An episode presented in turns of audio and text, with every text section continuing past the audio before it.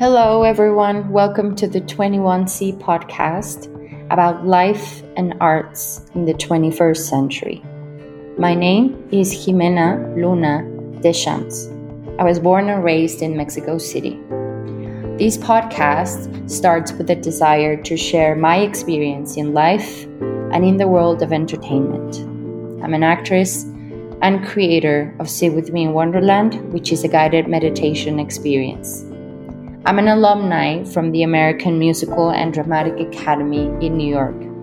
I also graduated from the international program at Dance Center, and I was part of the evening division program at the Juilliard School.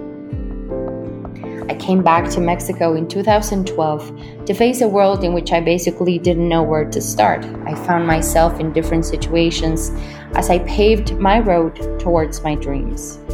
And throughout this search, I met and found incredible people who have helped me grow, who have been a guide for me, as well as tools that help me strengthen to continue my dreams and my life.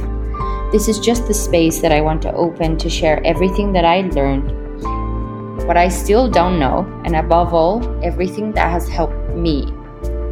I have been able to be a part of professional film theater and television productions in Mexico and in the United States.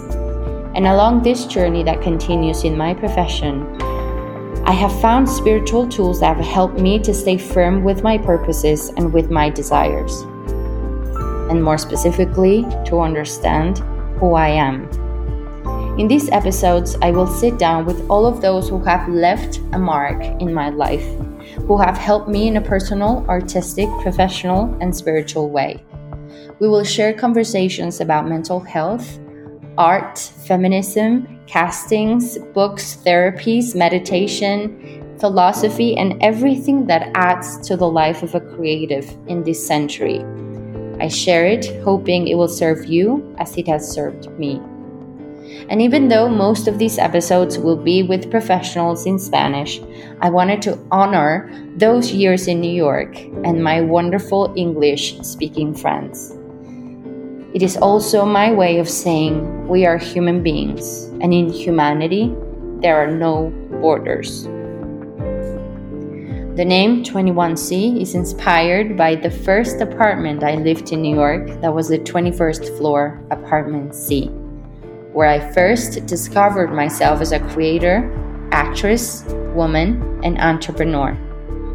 I moved to New York on my own when I was 17, and it really shaped me into who I am today. 21C also represents the century in which we live in and how we have to adapt to different circumstances, platforms, and tools of this time to navigate our lives and professions. And although we will have different themes, my only intention is to share a message of life, of how someone navigates a life, what we can learn from everyone, the situations that we have all faced, and see that everything in the end helps us grow, learn, and move with our hearts. Starting this podcast is a new space for me, and I hope you enjoy it and take something from each episode that can add to your personal or professional life. I think we are all in the same road of life and we have the option to choose how to walk it. Welcome, everyone, to the 21C floor.